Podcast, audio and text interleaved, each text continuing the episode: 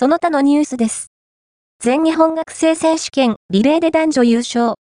団体も6年ぶり2度目の男女総合優勝2月19日。